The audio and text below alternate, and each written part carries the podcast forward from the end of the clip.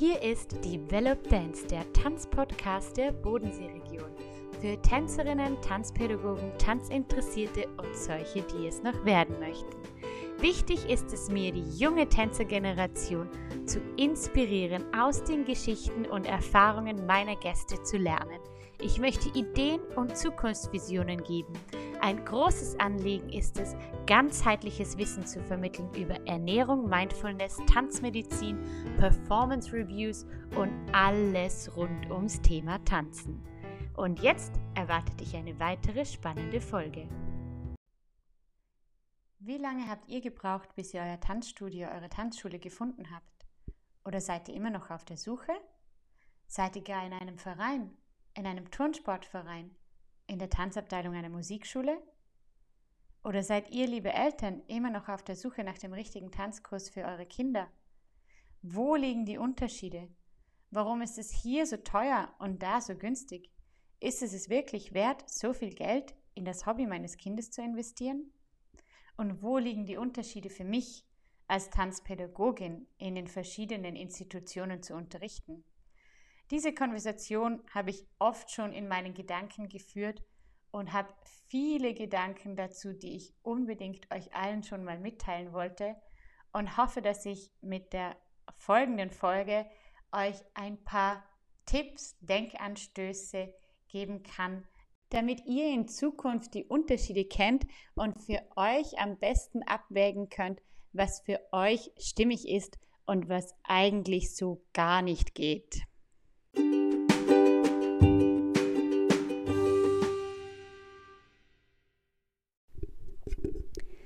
Wer tanzen will in der Bodenseeregion findet mittlerweile ein breit gefächertes Angebot.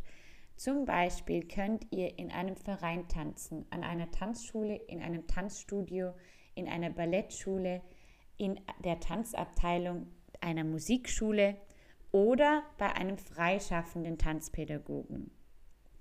Ja, jetzt möchte ich euch ein bisschen die Unterschiede der einzelnen Institutionen erläutern, aufzählen.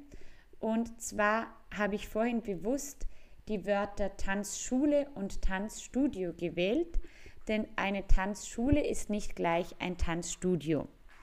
In einer Tanzschule werden Gesellschaftstänze, Standardtänze, lateinamerikanische Tänze unterrichtet und in einem Tanzstudio die künstlerischen Tänze bzw. der Bühnentanz. Denn wer hat es nicht schon erlebt als Tanzpädagoge, als Ballettpädagoge, Jazztanzlehrer, der kein Standardtanz unterrichtet, in einer Gesellschaft, wo man zusammensitzt mit Leuten, die nicht so viel von Tanz verstehen oder vielleicht nicht so viel damit zu tun gehabt haben bis jetzt in ihrem Leben. Man erwähnt dann seinen Beruf und dann kommt meist sofort die Frage, oh wow, super, ja, dann kommen wir mal zu einem Walzertanzkurs zu dir. Wir müssen unbedingt das noch lernen für unsere Hochzeit, für die Hochzeit von unseren Freunden. Ja, und dann muss ich eben immer den Unterschied erklären. Das ist schon mal der Unterschied von einer Tanzschule zu einem Tanzstudio und zu einer Ballettschule. Eben, genau. Dann gibt es die Musikschulen. Da gibt es in den meisten Städten, Regionen, gibt es in den Musikschulen schon eine Tanzabteilung. Und hier der Unterschied zu den Tanzschulen bzw. Tanzstudios. Die Musikschule ist eben, wie schon erwähnt, durch das dann staatlich bzw. von, von der jeweiligen Stadt. Und als ich dort gearbeitet habe, als Tanzpädagogin habe ich auch schon eben in Musikschulen gearbeitet, war ich sogar Angestellte der Stadt sowieso und Beamtin durch das. Und da gibt es eben den Unterschied für die Eltern vielleicht wichtig zu sagen, die Musikschulen sind durch das auch vom Land und von der Stadt anders gefördert und finanziell anders aufgestellt wie eine private Tanzschule, privates Tanzstudio, da das dann auch eine private Firma ist. Und im Gegenzug dazu gibt es noch Vereine, die auch Tanzunterricht anbieten. Und wie wir alle wissen, sind Vereine Organisationen in der sich Personen mit bestimmten gemeinsamen Interessen und Zielen zu einem gemeinsamen Tun zusammengeschlossen haben. Und wie auch vorhin schon erwähnt bei den anderen, sind Vereine, haben andere Statuten, andere finanzielle Möglichkeiten, sind anders aufgestellt. Und wenn wir da eben auch vom Unterrichten her sprechen, von meiner Seite aus, ich habe auch schon in Vereinen unterrichtet, ich unterrichte jetzt hauptsächlich nur noch in Tanzstudios. In Vereinen gibt es meistens Trainer oder Trainingsleiter oder auch mal eine jugendliche Person über 18 Jahre, die die Verantwortung für die Gruppe schon übernehmen kann und dort diese Gruppe trainiert. Und eben da kommen wir zu dem qualitativen Unterschied. Ähm, ah ja, ich habe noch vergessen, die freischaffenden Tanzpädagogen, das gibt es auch noch, dass sich gewisse Tänzer oder Tanzpädagogen in diverse Räumlichkeiten einmieten und dort ihre Kurse anbieten. Und das ist dann eigentlich ja wie ein selbstständiger Maler oder ja, so wie sonst eine selbstständige Person oder ein selbstständiger Fitnesstrainer. Wenn wir von der qualitativen Seite her sprechen, da muss man ganz klar sagen, liebe Leute, der Beruf des Tanzpädagogen ist in Österreich kein geschützter Beruf. Das heißt, ich brauche keine vorgewiesene Qualifikation, um das Fach Tanz zu unterrichten oder ein Tanzstudio zu eröffnen. Ja, da liegt meiner Meinung nach schon ein großes Problem, vor dem dann auch die Kunden stehen und selbst eruieren müssen, gebe ich mein Kind oder bin ich nun als Tänzer in einer Schule, wo ich von gut ausgebildeten Leuten lerne. Das ist eben nämlich der Grund, warum ich diese Podcast-Folge auch machen wollte, um ein bisschen da aufzuklären über diese Problematik und eventuell ein paar Tipps mitzugeben, wie ihr für euch eure Tanzschule, euren Tanzlehrer finden könnt. Das bedeutet leider ein bisschen Aufwand, denn man muss dazu ein bisschen recherchieren. Also erst würde ich euch mal raten, recherchiert die einzelnen Angebote in eurer Region, dann schaut auf die Homepage, eventuell schaut euch die Instagram-Accounts der einzelnen Lehrer an, dann kann man auch Videos sehen, wie tanzen die Schüler, was für Erfolge zum Beispiel hat die Schule, hat das Tanzteam schon erreicht. Und dann ein ganz, ganz wichtiger Punkt, bitte geht dahin, geht dahin zum Schnuppern, geht zu einem Tag der offenen Tür und schaut euch das einfach an. Sprecht mit den Pädagogen, sprecht mit den Lehrpersonen, sprecht mit dem Schulleiter, damit ihr euch vielleicht auch klar seid, in was für eine Richtung geht der Schulleiter, was sind die Werte der Schule, was sind die Werte des Tanzpädagogen. Oftmals darf man vielleicht auch ein bisschen zuschauen als Elternteil in einer Tanzstunde. Bei Tag der offenen Türen darf man meistens die ganze Stunde zuschauen. Ich handhabe es meistens so, dass man, wenn die Kinder noch klein sind, die ersten Viertelstunde, zehn Minuten zuschauen darf. Und dann ist es natürlich für das Kind auch angenehmer, wenn die Eltern draußen sind und dann kann man sich einfach freier entfalten. Aber das wäre schon mal ein wichtiger Punkt, um herauszufinden, den Unterschied und herauszufinden, fühle ich mich da wohl, von wem werde ich da unterrichtet. Denn ich muss sagen, Ausbildung ist nicht gleich Ausbildung und Diplom Tanzpädagoge ist nicht gleich Diplom-Tanzpädagoge. Es gibt nämlich durch das, dass der Beruf Tanzpädagoge kein geschützter Beruf ist, gibt es sehr, sehr viele Fortbildungen bzw. berufsbegleitende Ausbildungen, die damit werben, nach einem Jahr, nach zwei Jahren, nach drei Jahren, nach einem Wochenende ein Zertifikat des Tanzpädag der Tanzpädagogik oder sogar ein Zertifikat als Diplom-Tanzpädagoge zu bekommen. Also an die Eltern hier, Das klingt sehr gut im ersten ähm, Anhören, aber Diplom ist nicht gleich Diplom. Und ähm, ja, so viel, so viel eben dazu. Es gibt auch Pädagogen, die jahrelange Erfahrung haben und ähm, Studien als Bachelor in Bühnentanz gemacht haben und kein äh, Pädagogendiplom haben. Und dazu eben nicht jeder Tänzer ist ein guter Pädagoge, aber auch nicht jeder Pädagoge ist ein guter Tänzer. Das heißt eben, man muss da immer ein bisschen abwägen. Es ist ein bisschen ambivalent, obwohl ich vorher gesagt habe, schaut euch die Videos an der Pädagogen, wie die selber tanzen.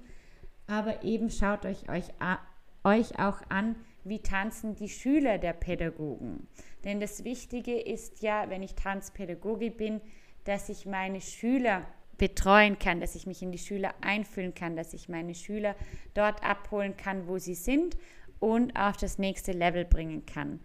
Plus, es ist so, so wichtig eben, dass der Tanzpädagoge eine Ahnung von Trainingsaufbau hat, eine Ahnung von dem Körper hat, welche Bewegungen darf ich in welchem Alter machen, eine Ahnung von was, welche Schritte lerne ich in meinem Fach zu welchem Zeitpunkt, also von dem Lehrplan quasi.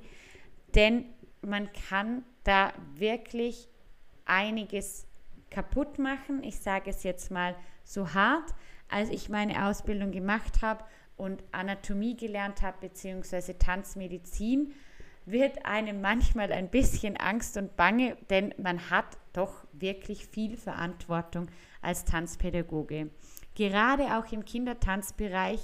Und da muss ich sagen, das ist ein Tanzbereich, wo oft ähm, experimentiert wird. Es ist oft mal so, dass man die jungen Pädagogen oder auch mal Schülerinnen ähm, schnell mal eine Kindertanzstunde übernehmen lässt, weil man irrtümlicherweise, muss ich sagen, davon ausgeht, dass Kindertanz bzw. kleinen Kindern Tanzen beizubringen ja nicht so schwer ist. Es ist tänzerisch nicht schwer, aber man muss sich einfach in die Kinder einfühlen. Man muss Wege finden, wie kann ich diese Tanzschritte spielerisch beibringen, so dass es Kinder auch verstehen können. Und dazu braucht es eben eine Ausbildung und Pädagogen, die sich auch auf diesen Bereich spezialisiert haben. Also es gibt immer wieder, ich habe Kolleginnen, die sagen, ich habe mich auf diesen Bereich spezialisiert, ich habe mich auf diesen Bereich spezialisiert. Klar kann ich alles unterrichten, aber hier ist mein Steckenpferd. Und eben da ganz wichtig zu schauen, wer unterrichtet mein Kind. A, natürlich schon immer, fühlt sich mein Kind auch hier wohl, fühlt sich mein Kind in der Gruppe wohl, ähm, fühle ich mich an dem Ort selbst, wo die Tanzstunde stattfindet, wohl. Möchte ich lieber in einer Turnhalle sein und dort, sage jetzt mal, Hip-Hop tanzen oder möchte ich in einer Ballettschule sein mit Spiegel, mit Schwungboden und mit einer Tanzuniform, mit einem Röckchen. Was, was möchte ich? Also das ist schon mal die erste, auch die erste Frage. Was möchte ich als Elternteil? Was möchte ich als Kind? Was möchtet ihr als Jugendlicher? Und dann sucht euch nach dem eure Schule. Wenn ihr eben eher in die Richtung klassischer Bühnentanz gehen möchtet, dann sucht euch eine klassische Ballettschule, die alle qualitativen Voraussetzungen erfüllt. Ein Schwungboden, ein Spiegel, eine Ballettstange, eine Garderobe, um umzuziehen, ein Pädagoge, der darauf erpicht ist, beziehungsweise der auf den Körper der Kinder schaut, dass die nicht zu viel auswärts drehen, dass die nicht zu früh auf Spitze gehen, etc. etc. Hier ein kleiner Nachtrag. Ja, ich habe nicht gegendert, natürlich Tanzpädagogin oder Pädagoge. Ja, es gibt weibliche und männliche Tanzpädagoginnen und Pädagogen. Ähm, und noch zu sagen, ja, es gibt hier in unseren Breitengraden ist leider so ein bisschen der Faktor, der Spaßfaktor vom Tanzen sehr wichtig. Ja, es ist wichtig, tanzen soll Spaß machen. Tanzen bringt Spaß, tanzen bringt Freiheit und soll ein Ausgleich sein zum Alltag. Aber meine lieben Eltern, ich möchte auch immer wieder ganz klar sagen, ich bin keine Nachmittagsbetreuung. Ja, es ist auch immer wieder mein Anspruch eben, dass die Kinder Spaß haben, dass die Kinder spielerisch was lernen, aber dass ich ihnen eben auch etwas beibringe und dass ich ihnen das richtig beibringe und dass sie etwas lernen bei mir. Also es soll ein Ausgleich von beidem sein. Ja, denn Tanzstunde ist nicht gleich Tanzstunde. Also ich finde es sehr, sehr wichtig, darauf zu achten, wer unterrichtet denn eigentlich hier. Denn ich sehe immer wieder Dinge, die mich dazu bringen, die Hände über dem Kopf zusammenzuschlagen. Es gibt sogar in Musikschulen, in der Tanzabteilung, wo eigentlich wirklich auf die Ausbildung der Tanzpädagogen geachtet wird. Das weiß ich, da ich meine Zeugnisse abgeben musste und da man in verschiedene Gehaltsstufen je nach Qualifikation eingestuft wird. Aber sogar dort habe ich Dinge gesehen, die einfach nicht korrekt sind. Es wurde eine 18-jährige Schülerin dafür eingesetzt, über 20 Stunden, also eine fast volle Lehrverpflichtung, zu übernehmen und es nicht auf für einen Monat oder für zwei, weil es absehbar war, dass die Lehrerin wieder zurückkommt, sondern auf unbestimmte Zeit. A, ja, schön für die Schülerin, dass sie unterrichten darf und dass sie Erfahrung sammeln darf. B, aber eine 18-jährige Schülerin eine fast volle Lehrverpflichtung aufzuhalsen mit keiner Ausbildung in diesem Bereich, Natürlich hat sie jahrelang vermutlich getanzt, aber das ist in meinen Augen einfach unverantwortungslos, gerade in einer staatlichen Schule, in einer städtischen Schule, die vom Land eben gefördert ist. Und da würde ich die Zuhörer, die Jugendlichen, die Eltern, würde ich euch bitten, darauf zu achten, zu schauen, wer unterrichtet mein Kind. Also zumindest ja sollte die Person schon einmal volljährig sein und ein bisschen Erfahrung haben. Denn es gibt auch als weiteres Beispiel, sehe ich immer wieder Vereine oder auch Tanzschulen, die auch 16-jährige Schülerinnen oder 15-jährige Schülerinnen Gruppen unterrichten lassen. Und wie vorher schon eingangs erwähnt, also Kindertanzgruppen von 16-jährigen Schülerinnen unterrichten zu lassen, die eigentlich selbst noch Kinder sind, das finde ich, geht einfach auch nicht. Die müssen zumindest Erfahrung haben, wie baue ich eine Kindertanzstunde auf. Ich sage natürlich nichts, wenn dies im Rahmen einer Assistenz oder einer Ausbildung passiert, wenn da ein erfahrener Pädagoge dabei ist und die Schülerin ausbildet und diese ab und zu Stunden übernehmen lässt oder für ein für einen Monat oder für ein paar Zyklen einspringt, aber nicht permanent und nicht das ganze Schuljahr. Ja, weil auch im Unterschied dazu, welche Frage kriege ich natürlich auch oft zu hören, dadurch, dass ich jetzt mehr in privaten Tanzstudios, Ballettschulen unterrichte, Leuten privat spreche, ja, warum seid ihr denn so teuer? Denn mein Kind kann ja auch zum Turnunterricht in einen Verein gehen. Ja, A, sind wir kein Turnunterricht? B, habe ich eben anfangs schon die groben Unterschiede zwischen Verein, Tanzschule, Tanzstudio und Musikschule erklärt. Und C, bin ich eine Tanzpädagogin, die hauptberuflich vom Tanzunterrichten lebt. Und es ist in vielen Fällen bei Tanzstudios der Fall. Und eben wie auch schon eingangs erwähnt, Tanzstudios, Ballettschulen sind gleich private Firmen, also anders gefördert vom Land vorwiegend weniger gefördert und haben auch mehr Ausgaben, haben vorwiegend auch, also in einem Verein ist man meistens in einer Turnhalle abends eingemietet für zwei bis drei Stunden und es sind Trainer, die da unterrichten, die das nebenberuflich machen, die ein Ausgleichshonorar kriegen, die eine Aufwandsentschädigung kriegen. In einem Tanzstudio unterrichten Tanzpädagogen, die jahrelange Ausbildungen gemacht haben. Es gibt meistens größere äh, Facilities. Ich finde das Wort auf Deutsch gerade nicht. Es gibt meistens zwei Tanzstudios, es gibt einen Schwungboden, es gibt eine Ballettstange, ein Spiegel, Garderoben, eine Sekretärin, eine Putzfrau. Alles Dinge, die, die den Tanzunterricht angenehm, angenehmer machen für die Schülerinnen, aber natürlich auch alles Dinge, die man auch in den Preis mit einberechnen muss. Kurzum, aus meiner Sicht, Qualität hat ihren Preis.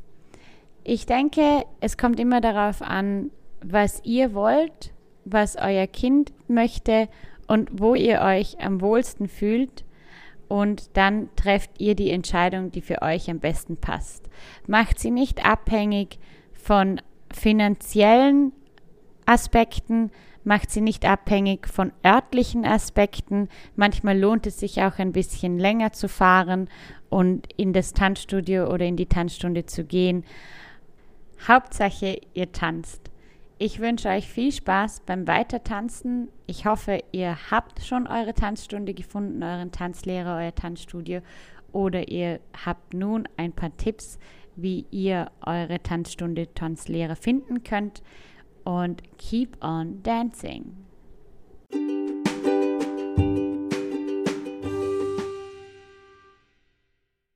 Like, share and comment. Erzählt all euren Freunden davon. Hinterlasst mir eine nette Bewertung auf Apple Podcasts. Wenn ihr immer up to date sein wollt, folgt mir auf Instagram unter @developdancepodcasts oder kauft ein Merchandise-Teil auf meiner Webseite unter www.carinahuber.com unterstützt so mich und den Podcast. Ich freue mich auf viele weitere spannende Folgen.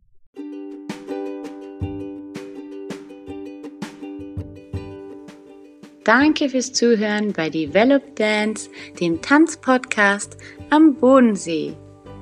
Keep on dancing und bis zum nächsten Mal.